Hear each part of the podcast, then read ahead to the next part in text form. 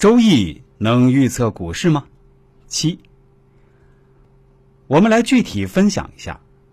火则魁卦子孙爻持世，本是吉象，但遇寻空又临蛇，因蛇主虚惊怪异之事，所以当日行情是高开低走的基本态势。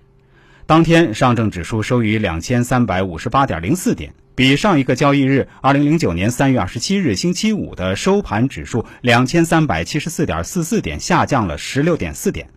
预测下降值比实际下降值小了零点四点，应该算预测基本准确。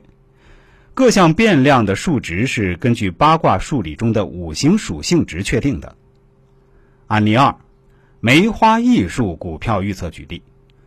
二零零九年八月九日二十二点十二分星期天，农历乙丑年辛末月丙午日六月十九。问六零零零幺零包钢股份明日涨跌情况如何？得火山旅之火地进，五位寻空。我们不妨来模型分析一下。第一，主卦火山旅，体为火在上，用为山在下，火为红色，在山之上开盘应是高开行情，但是主卦是体生用，走势不会太好。第二。互卦的上卦为兑金，下卦为巽木。木虽生离火，但受对金之克，不能生离火，应是高开后出现震荡下行走势。第三，变卦为火地进，进卦有生之意，且离火在上，意味着收市时反弹，但离火生坤土，有耗损之意，因此反弹的力度很弱。综合以上分析，二零零九年八月十日包钢股份的上涨行情涨幅在百分之零点二一左右。为什么是零点二一呢？根据主卦与变卦的先天八卦数理得出，离数为三，艮数为七，坤数为八，三加七加三加八等于二十一。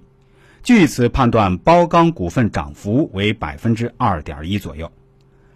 二零零九年八月十日，包钢股份的实际走势情况是以五点三六元开盘，比前一个交易日高开三分钱五点三三元，最高升至五点四九元，最低跌至五点二一元，尾市收于五点四四元，比前一个交易日上涨百分之二点零六，比预测值小百分之零点零四，预测基本准确。应用古老的周易进行经济预测或股市分析。尚处于探索阶段。据本人的经验总结，预测大盘或个股涨跌相对容易，准确性也比较高；但预测涨跌的幅度则比较困难，还有待进一步在实践中检验，多进行实证分析研究，找出其内在的规律性，减少股市操作的风险。更多精彩内容，欢迎大家关注一下我的公众号“周易面相大叔”，我的微信、QQ 都是七幺八幺五三二九二。欢迎感兴趣的朋友添加一下，感谢大家的收听，也欢迎喜欢听我们节目的朋友啊，分享给您身边的亲人、同事、朋友都来听听，功德无量。